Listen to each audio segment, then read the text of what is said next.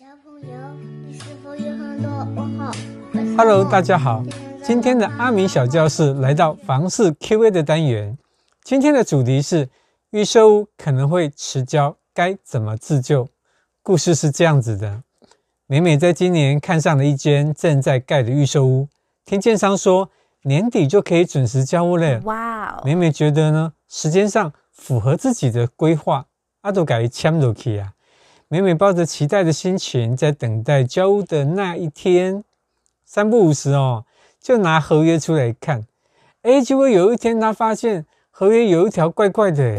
他说：“哦，开工及取得使用执照的期限啊，这项规定下面有写哦。如果是因为天灾地变，政府的法令不可归责于卖方之事由发生时，卖方可以延长原先约定的完工时间。”诶天公伯啊，这是什么事情？每每看完之后，他就很担心啊。如果年底没有办法交屋，那他怎么办呢？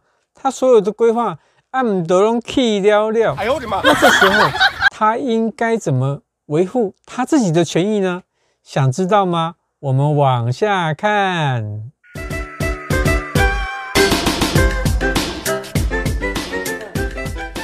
详细答案在这边。迟交或者是无法交屋，一般来说会有以下的两种情况：第一种，无法开工，没有取得使用执照；第二种，取得了执照之后，建商却没有通知交屋。让阿明来跟大家说清楚：第一，建商无法开工或没取得使用执照的部分，根据定型化契约记载第十二条第二项规定。卖方若在合约期限内没有取得使用执照或开工的话，那么他就需要支付买方已经缴的房地价款万分之五，当做是延期的赔偿哦。而且重点是延期几天就要付几天的赔偿哦。若延期满三个月，卖方仍然无法开工或取得使用执照的话，那就视同。卖方违约哦，这时候买方可以要求卖方进行违约赔偿。依照定型化契约的记载事项第二十四条跟第三项规定，买方可以要求退回全部的款项跟延迟的利息，还可以要求房屋总价十五趴的违约金。但是呢，如果十五趴的赔偿金已经超过缴给建商的价款，那就以已经缴的价款的总额为上限哦。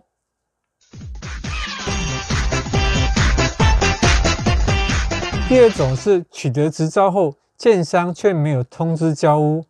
依照定型化契约记载事项第十五条，建商在取得使用执照六个月内，应该通知买方进行交屋。若逾期六个月还没有通知买方的话，那么建商就需要支付。已缴房地价款的万分之五当做延期的赔偿哦，怎么赔？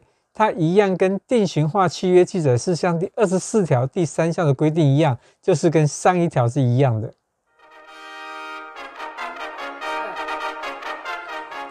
阿明最后提醒您，买方不必要担心合约没有记载就拿不到赔偿哦，因为依照消保法第十七条第五项的规定。就算没有记载在定型化契约里面，业主仍应遵照公告之应记载事项履行契约哦。而且，如果业主在定型化契约里面设了违反定型化契约记载事项的条款，那这份合约也是无效的。最后，最后，最后，阿明要提醒大家四个步骤：买方若是碰上建商延迟交屋的情形，一。先寄存证信函，留下证据。二，开始跟建商沟通。三，公婆都来啊，找消保官一起沟通。四，讲到生气了，那就上法院告官吧。